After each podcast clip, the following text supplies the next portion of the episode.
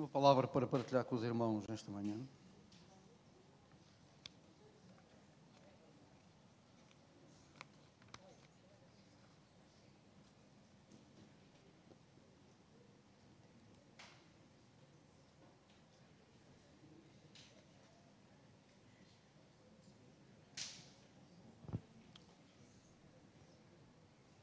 E tem um título assim um pouco provocatório, mas não é a minha intenção provocar ninguém.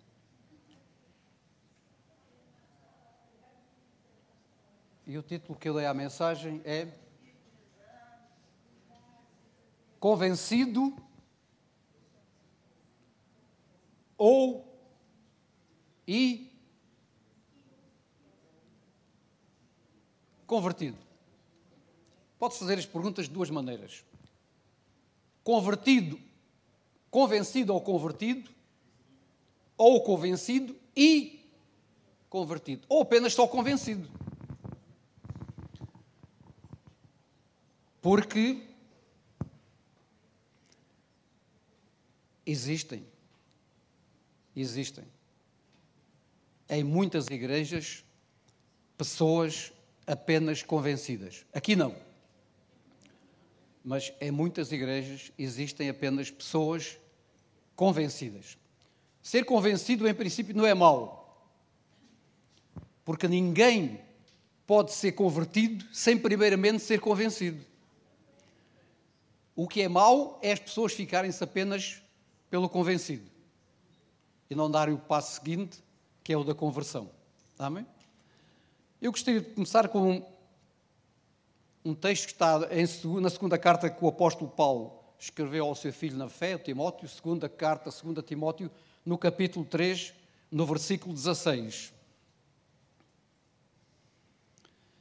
Estas palavras, assim, convencido e convertido, parecem ser semelhantes, mas em boa verdade têm diferenças bastante significativas. Nós sabemos que alguém que foi convencido é alguém que foi persuadido a acreditar em algo.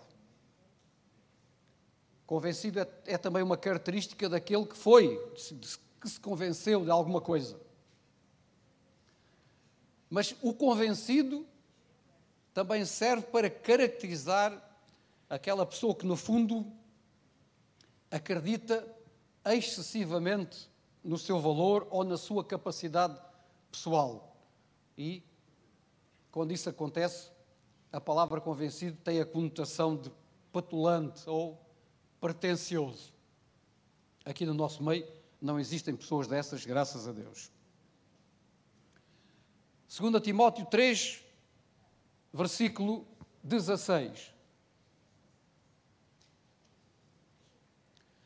Toda a Escritura, toda a gente conhece este versículo, toda a Escritura é divinamente inspirada e proveitosa para ensinar, repreender,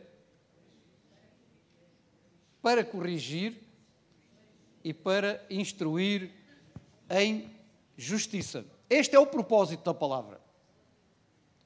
Toda a palavra que foi inspirada por Deus tem este propósito na nossa vida.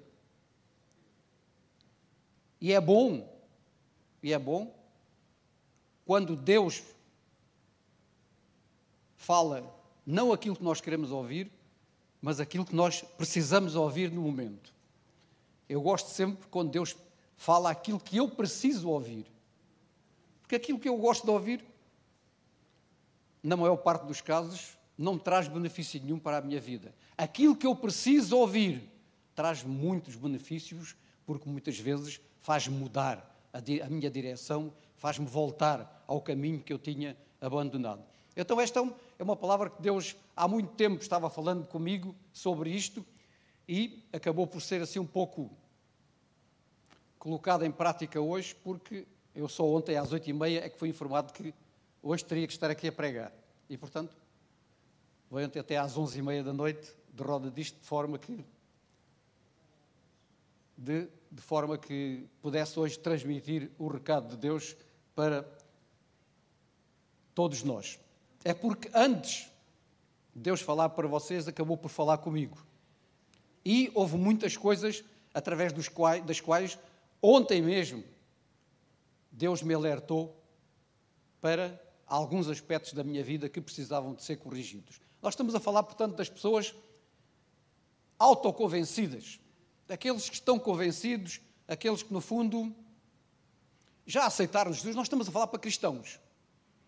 Não estamos a falar para pessoas não crentes, estamos a falar para crentes. Estamos a falar para crentes convencidos e ou convertidos. E os crentes convencidos, apenas convencidos, são no fundo aquelas pessoas que nasceram de novo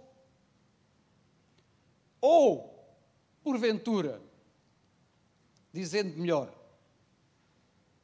confessaram Jesus com a sua boca, mas em boa verdade nunca o aceitaram no seu coração. Isto é, nunca houve uma verdadeira, uma genuína conversão.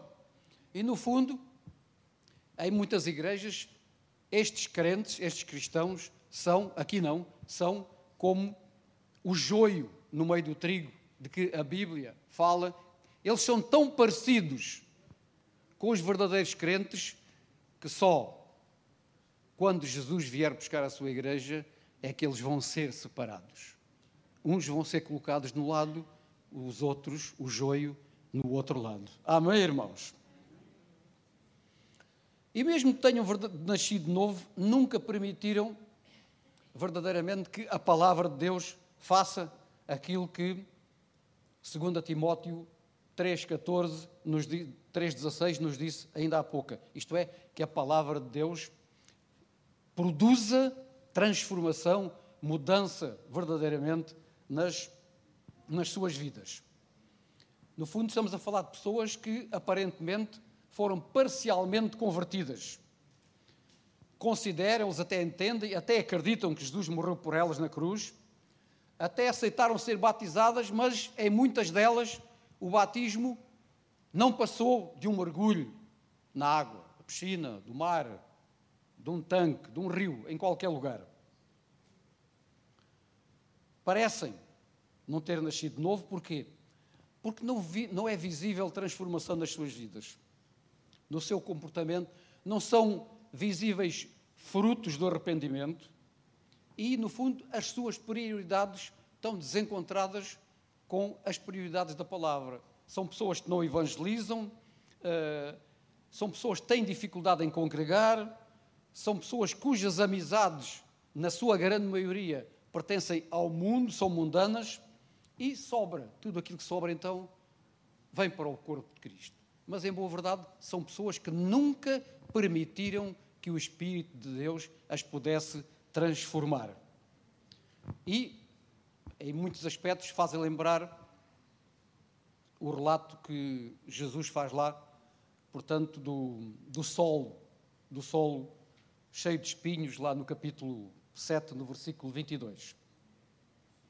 Um convertido é alguém diferente. Um convertido é diferente de, um, de uma pessoa convencida. Um convencido é um convertido é alguém que tomou uma decisão. Ele sabe que Jesus morreu por ele. Ele sabe que Jesus morreu pelos seus pecados. Ele sabe do imenso sacrifício que Deus fez ao entregar o seu único filho para morrer no seu lugar, reconhece que é Ele quem devia estar naquela cruz e, porque reconhece tudo isso, aceita-o como seu único Salvador, mas não apenas como seu Salvador, mas também como seu Senhor, como Senhor da sua vida. E aqui faz toda a diferença, porque ao assumir o senhorio de Cristo na sua vida, o convertido toma uma decisão de mudar a sua vida, ou seja, vai reorientar as opções, volta-se do pecado para Deus e vai sendo transformado dia a dia. No fundo, um convertido é uma pessoa que passou por uma experiência de arrependimento e reconciliação com Deus através de Cristo. Amém, irmão?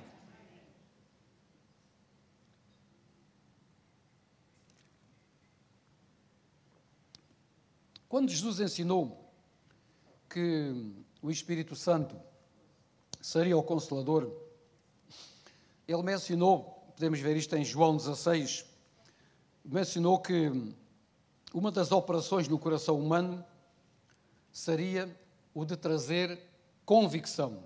João 16, versículos 7 a 11. Podes pôr? Diz assim: Todavia, digo-vos a verdade, porque que eu que vos convém que eu vá, porque se eu não for, o consolador não virá a vós, mas quando eu for, vou-lo enviarei. E aqui está o objetivo da vinda do consolador. E quando ele vier, convencerá o mundo do pecado e da justiça e do juízo. Versículo 9: do pecado, porque não creem em mim, da justiça, porque vou para meu Pai e não me vereis mais, do juízo, porque já o príncipe deste mundo está julgado. Então o Espírito Santo convence, revela, mostra o que está verdadeiramente no nosso coração para que tenhamos tempo para nos arrependermos e sermos convertidos para Deus, para a nossa salvação eterna. Sem caso, caso contrário, se nós não, não nos arrependermos, nós sabemos pela palavra que vamos vivendo de culpa em culpa, de condenação em condenação, até uma perdição total e fatal por toda a eternidade. E eu costumo dizer que pior do que viver uma vida sem Deus é morrer sem Deus. Pior do que viver sem Ele é morrer sem Ele. Amém? E nós temos um exemplo flagrante na Bíblia, que é aquilo que se passou com um jovem chamado Saulo.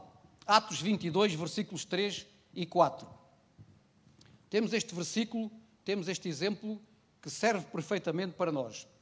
Saulo de Tarso não era um homem qualquer, era um homem culto, era um homem religioso, que conhecia como poucos a lei de Deus, tinha sido convencido pela religião judaica, tinha fortes convicções, e tinha até convicções fortíssimas, era um homem de muitas convicções, portanto, era um homem bastante convencido e era até um homem persuadido ou convencido até a matar pela religião.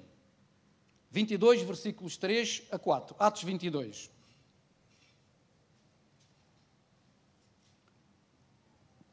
Saulo de Tarso, diz ele, falando de si mesmo, quanto a mim, sou judeu, nascido em Tarso da Cilícia e nesta cidade criado aos pés de Gamaliel, Gamaliel, instruído conforme a verdade da lei de nossos pais, zeloso de Deus, como todos vós hoje sois. Versículo 4: E persegui este caminho até à morte, prendendo e pondo em prisões tanto homens como mulheres. Saulo de Tarso é um exemplo que nós podemos tomar de um homem convencido mas não convertido.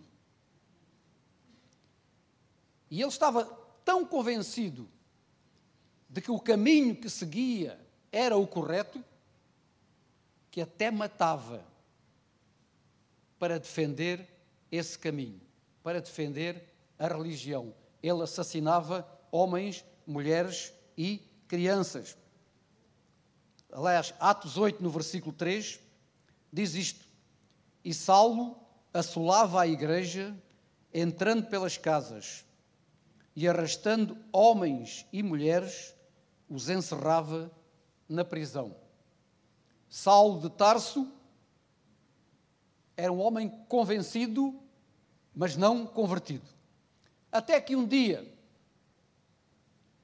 até que um dia, Atos 9, até que um dia algo aconteceu na vida deste homem extremamente religioso, fanático e extremamente convencido. Ele teve um encontro pessoal que transformou completamente a sua vida. Ele teve um conto, o próprio Jesus vai aparecer a caminho de Damasco e vai lhe dizer algumas palavras e vai confrontar Paulo com a sua auto, auto o seu autoconvencimento que aquilo não valia nada. Atos, versículos 9, capítulos 9, versículo 1 a 6.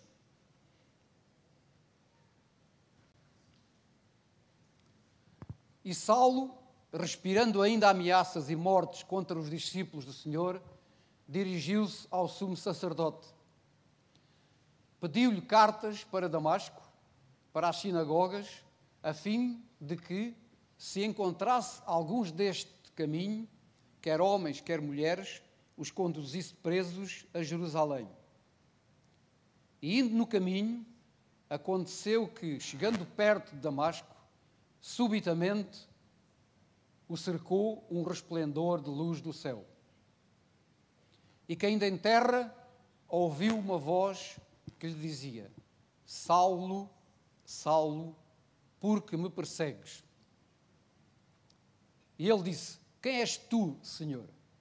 E disse o Senhor: Eu sou Jesus a quem tu persegues.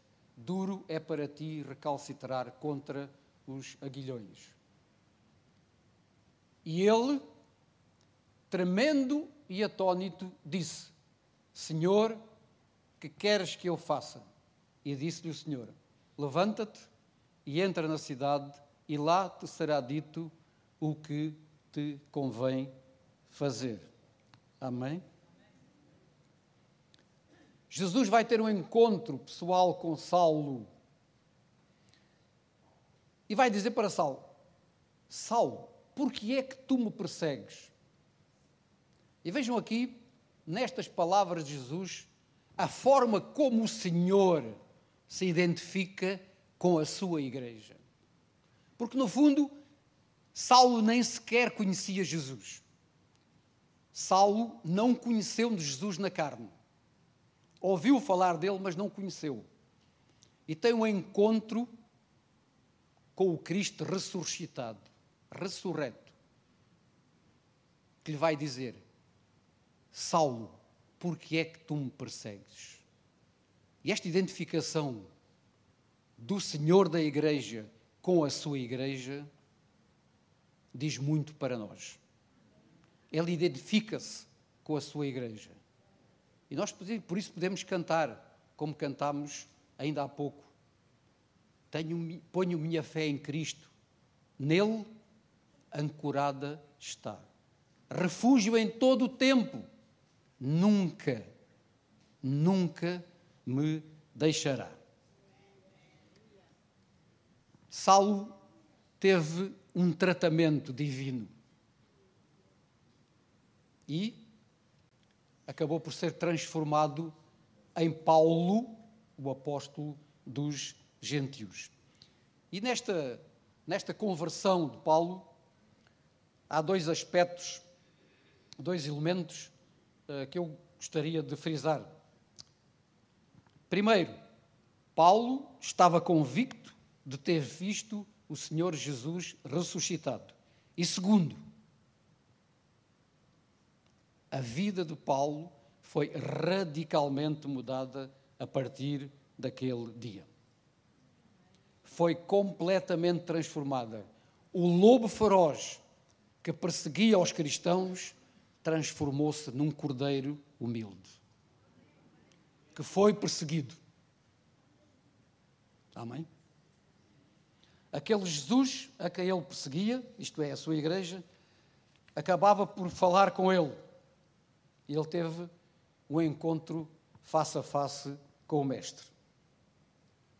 E a resposta que Paulo dá no versículo 16 é já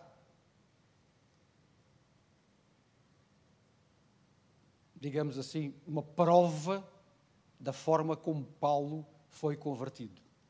No versículo 16, que nós vimos ainda há pouco, no capítulo 9 de Datos, há uma pergunta que Paulo faz a Jesus. Senhor, o que queres que eu faça? E esta é a pergunta que todo o crente deve fazer ao Senhor: Senhor, que queres que eu faça? Os convencidos, os autoconvencidos, provavelmente não farão perguntas deste tipo, mas os convertidos, os convertidos, todos nós devemos fazer muitas vezes este tipo de perguntas para o Senhor: O que queres que eu faça? E Jesus foi claro para ele: Levanta-te, entra na cidade e lá te vai ser dito o que te convém fazer. Podíamos aqui relatar depois a conversa que Jesus teve com Ananias para dizer o que é que, que ele disse, mas o que interessa aqui é Jesus ter dito para Ananias: Faz o que eu te digo, ora por ele, porque eu vou usá-lo para que o meu nome seja glorificado. E eu irei mostrar a Paulo, ele iria mostrar a Paulo quanto importaria sofrer pelo seu nome. E às vezes, nós os cristãos temos sempre a ideia de que cristão não sofre. Isso é errado. Não existe isso na Bíblia. Não existe isso na Bíblia. Ouve-se isso muitas vezes, mas isso é antibíblico, meus irmãos. Todos os cristãos sofrem. Uns porque estão no mundo e o sol, quando nasce, é tanto para o ímpio quanto para o crente. A chuva, quando cai, é a mesma coisa. A doença, quando surge, é a mesma coisa. Mas muitas vezes há situações em que o Senhor nos coloca em posições que a nós não nos agradam como o apóstolo Paulo disse a Ananias, ou Jesus disse a Ananias, eu vou-lhe mostrar quanto importa sofrer pelo meu nome. E se, e se este homem sofreu pelo nome do Senhor? Aliás, se nós virmos toda a vida todos os apóstolos, nós vamos ver que todos eles, ou praticamente todos eles, sofreram por amor ao Senhor. Todos eles morreram novos, em circunstâncias muito trágicas, a não ser o apóstolo João, que morreu já com uma idade avançada, sendo que muitos daqueles que, dos chamados heróis da fé, também ainda no Antigo Testamento tiveram mortes horríveis. Por exemplo, a tradição diz que o profeta Isaías foi cerrado ao meio. Imaginem o tipo de morte que não deve ter sido. E Pedro, por exemplo, foi crucificado de cabeça para baixo porque não se achou digno de morrer como o seu mestre. Vejam que tipo de exemplos estes. Portanto, cristão pode sofrer sim, mas há uma coisa que o crente, que o cristão, o convertido, tem que se lembrar sempre: Jesus o Senhor não o abandona. Amém, meus irmãos? Saulo, quem estávamos a falar, que se transformou em Paulo, foi salvo por Jesus de uma vida religiosa para uma vida de liberdade plena e totalmente transformadora. Agora, algo que eu gostaria que vocês fixassem: ninguém é convertido sem que tenha sido primeiramente convencido do seu pecado. Amém? Sem convencimento do seu pecado, não há conversão para ninguém, meus irmãos. Se alguém entende que nunca pecou na vida, nunca vai ser convertido. Nunca, jamais em tempo algum. Mas também é verdade que um homem pode andar toda a vida convencido, mas nunca ser convertido. Apenas Jesus Cristo tem poder para converter um coração, dar um novo coração e transformar um coração de pedra em coração de carne. Amém?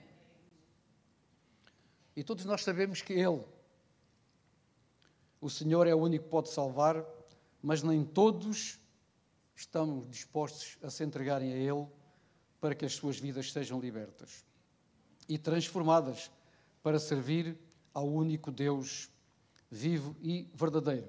Em 1 Tessalonicenses, não é preciso de ler, que eu os tenho aqui meu, na minha Bíblia.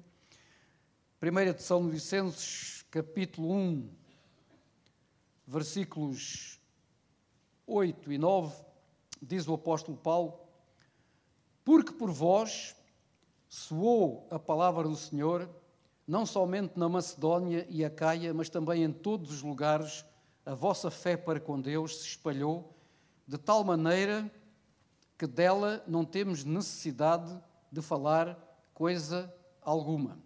Porque eles mesmos anunciam de nós qual a entrada que tivemos para convosco e como dos ídolos vos convertestes a Deus para servir ao Deus vivo e verdadeiro. Aleluia. Vamos lembrar do dia de Pentecostes. Atos 2.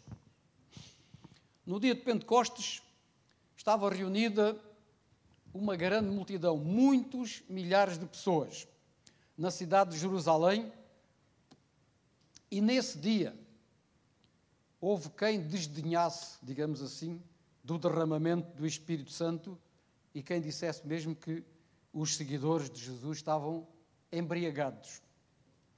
Mas Pedro vai explicar a todos eles estavam reunidos o que verdadeiramente se tinha passado.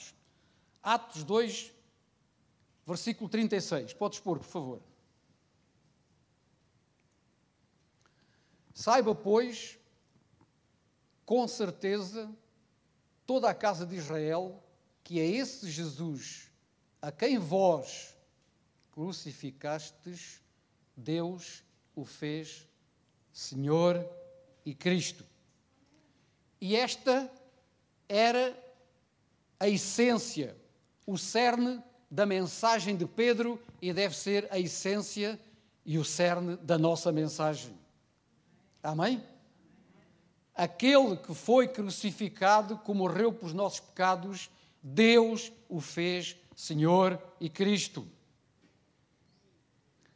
Toda a gente conhecia, as pessoas estavam reunidas naquele lugar, toda a gente conhecia o porquê e para quê da crucificação de Jesus.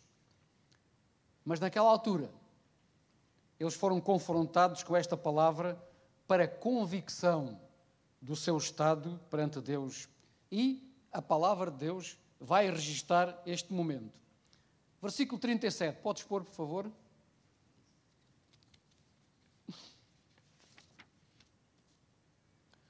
E ouvindo eles isto, compungiram-se em seu coração e perguntaram a Pedro e aos demais apóstolos: Que faremos, homens, irmãos? Então, nós vemos esta multidão de muitos milhares de pessoas, estava persuadida, estava convencida de que Cristo tinha morrido no seu lugar, de que Cristo tinha sofrido tinha sido crucificado e tinha ressuscitado e vai pedir ajuda sobre o que deveriam fazer para ser salvos também. Versículo 38. Pedro vai dizer o que é necessário fazer. O que é necessário fazer depois de termos sido convencidos ou persuadidos. O que é que diz Pedro? arrependei-vos. Ninguém é convertido sem haver arrependimento. Não há conversão sem arrependimento. Arrependei-vos e cada um de vós seja batizado em nome de Jesus Cristo para perdão dos pecados e recebereis o dom do Espírito Santo. E como nós sabemos, numa grande multidão existem sempre pelo menos dois tipos de comportamentos que são opostos. No fundo, quando se ouve a palavra de Deus nesta multidão, eram alguns milhares de pessoas, existem aqueles que dão ouvidos à palavra e existem aqueles que rejeitam a palavra. Vai existir sempre.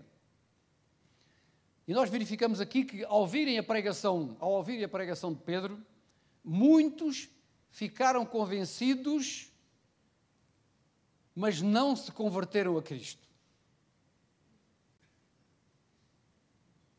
Mas outros, e glória a Deus por eles, decidiram-se por Jesus. Atos 2, versículo 41.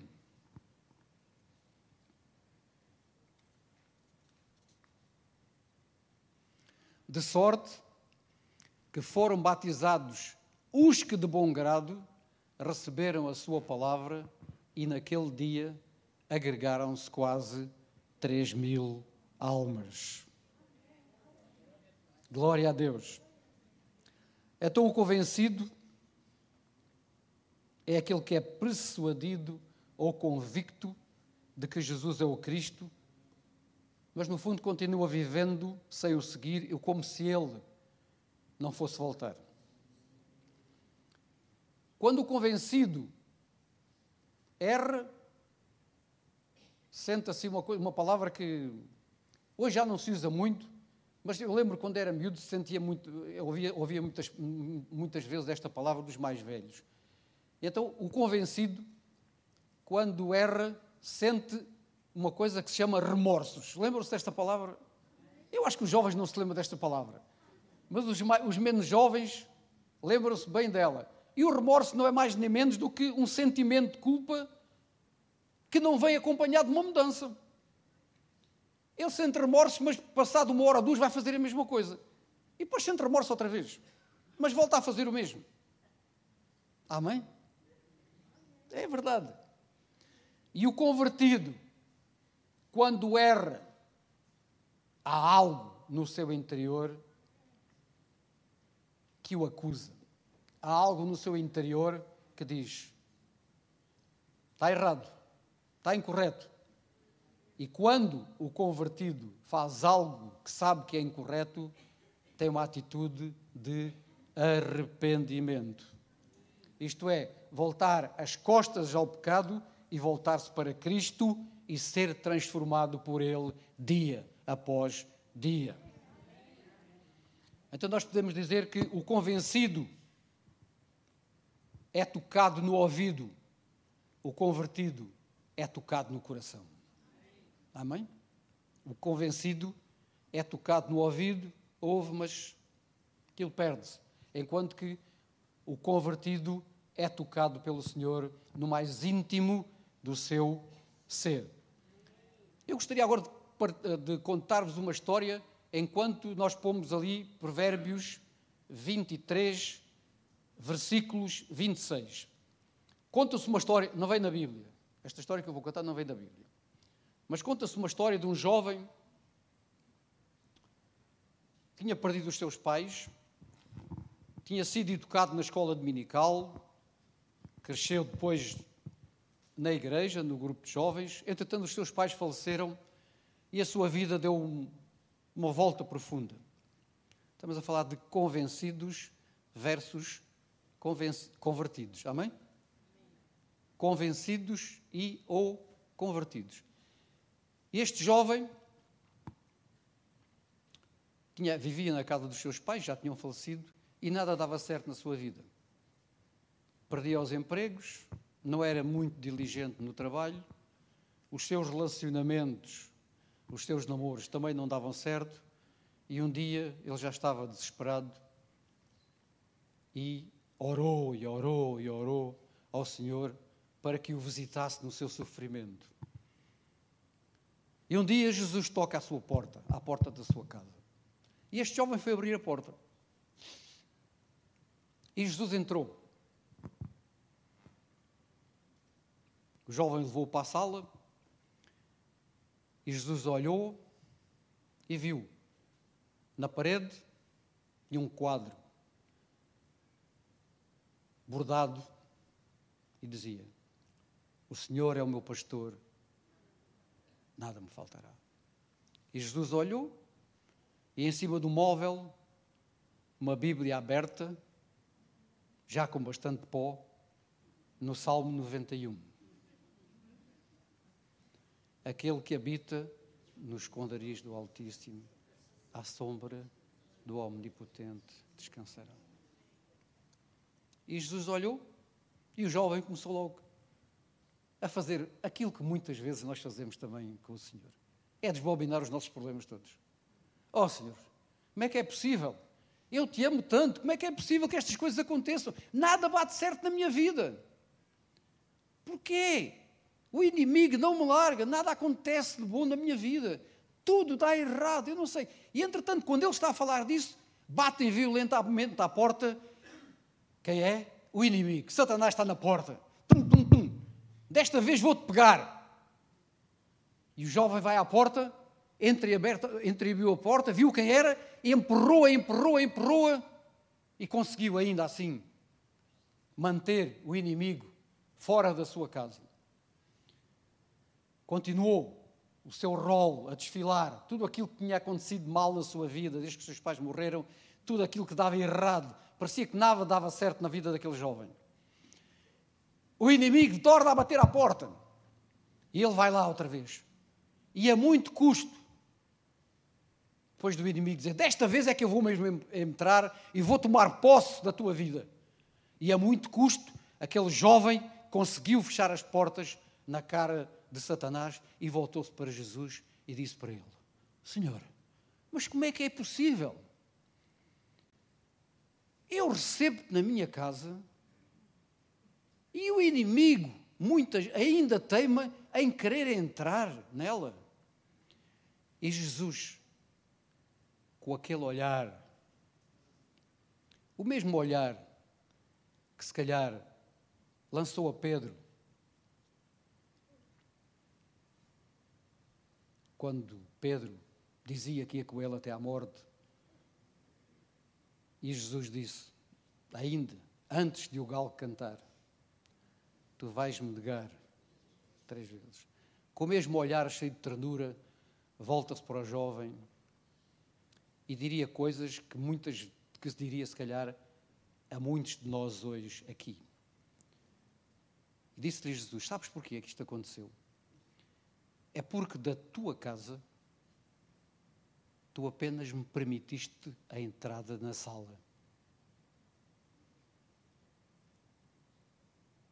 Posso ver onde é que tu dormes? E o jovem disse para ele: Senhor, está tudo desarrumado. Mas em boa verdade, o que ele não queria mostrar era aquelas revistas nada edificantes que ele guardava no quarto. Está tudo desarrumado, senhor. E na cozinha? Ah, na cozinha. Aquilo é uma bagunça total.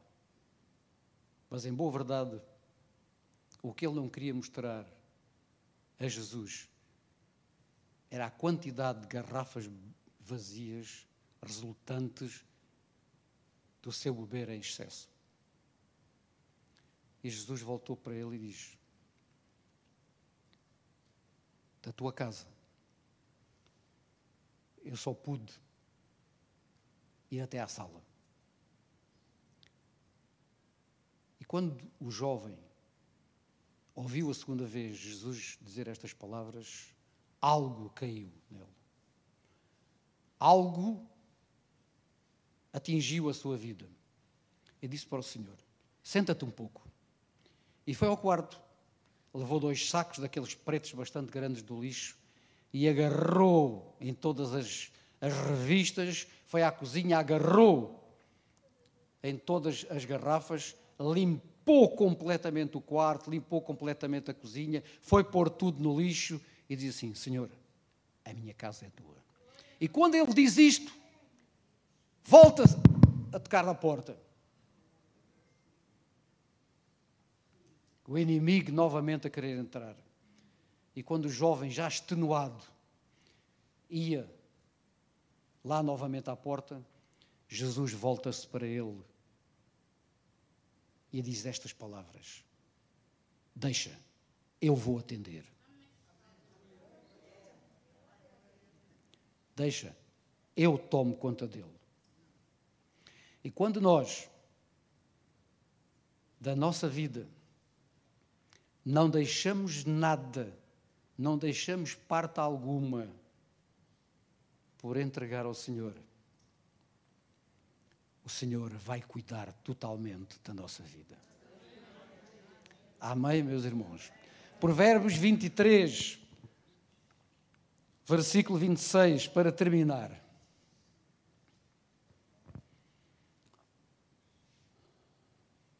Podem ler comigo? Dá-me.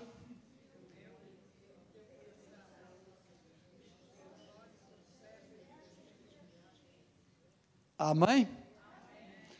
Jesus está dizendo para nós: dá-me, filho meu, filha minha, o teu coração.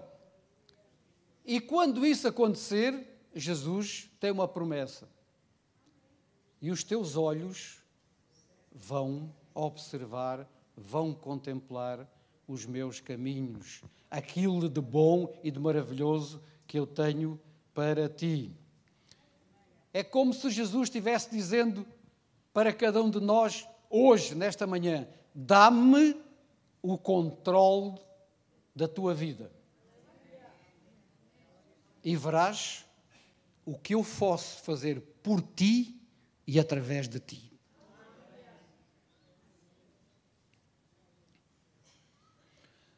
Deus criou-nos com livre-arbítrio. Amém? Com liberdade de escolha. E a liberdade de escolha é nossa perante a porta aberta que Deus colocou na nossa frente. Nós hoje somos o resultado de decisões tomadas no passado. Somos o resultado de coisas que semeamos. Podemos até nos ter arrependido de muitas dessas coisas. Mas tudo aquilo que o homem planta, vai colher. Mesmo arrependendo-se. É um princípio. É um princípio da palavra de Deus. Nós somos o produto das nossas decisões. Mas sabemos que Deus tem uma porta aberta para nós. É ou não é? E a pergunta que nós hoje fazemos, ou nos podemos fazer a cada um de nós, é: o que é que eu desejo para a minha vida? Ser uma pessoa convencida ou ser uma pessoa convertida?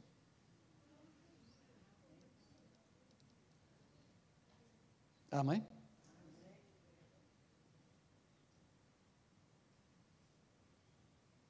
Ser uma pessoa convencida ou ser uma pessoa convertida? Para mim, melhor do que estas duas soluções é uma terceira. Melhor ainda, é ser uma pessoa que se permite ser convencida pelo Espírito Santo, alguém que se arrepende e faz do Senhor o centro da sua vida. Amém, meus irmãos? Vamos ficar de pé, vamos orar.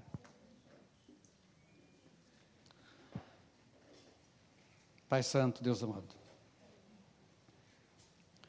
obrigado pela tua palavra, Senhor. Sabemos que é pele poderosa, Senhor, para transformar as nossas vidas, Senhor. Sabemos por ela, Senhor, da necessidade que nós temos de renovar o nosso entendimento, Senhor. Para que possamos saber qual a boa, perfeita vontade que Tu tens para nós, Senhor. Obrigado pela palavra falada aos nossos corações esta manhã, Senhor. Que o Teu Espírito, Senhor, possa trabalhar nas nossas vidas, Senhor.